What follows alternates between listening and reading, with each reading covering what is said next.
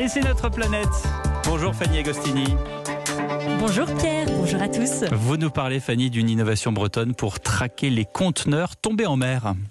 Oui, c'est la start-up Box qui se penche depuis 2017 sur la possibilité de garder la trace des fameux conteneurs tombés en mer pendant les tempêtes. Vous savez, les conteneurs, ce sont ces énormes boîtes métalliques de 12 mètres de long en moyenne et qui transportent tout un tas de marchandises. L'idée, pour ne pas les perdre, pour ne pas perdre leurs traces, c'est vraiment très simple. Des boîtiers balises seront greffés dessus. Ils émettront un signal satellite permettant de tracer la localisation des conteneurs et leur profondeur.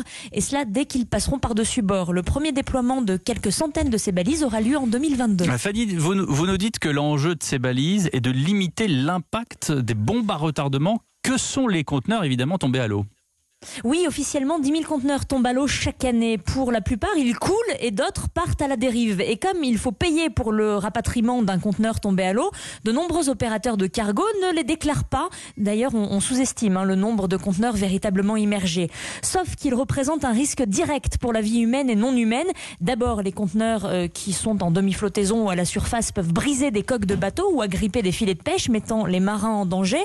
Et certains de ces conteneurs contiennent aussi des substances toxiques qui se répandent lentement dans l'eau. La route serait encore longue pour l'initiative de, de Sea Trackbox puisque les opérateurs de cargo ne vont pas recourir à ces balises spontanément. Hein.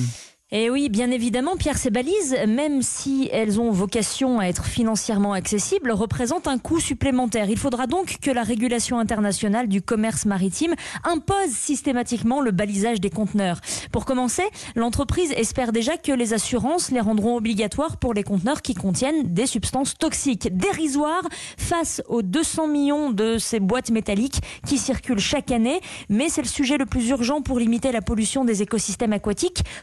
Cependant, la solution trouvée par Site Trackbox ne doit pas nous détourner du fait que la priorité est d'avoir de moins en moins recours à l'acheminement maritime de produits susceptibles de polluer les océans. Tous les jours, une solution pour notre planète. Merci beaucoup, Fanny Agostini.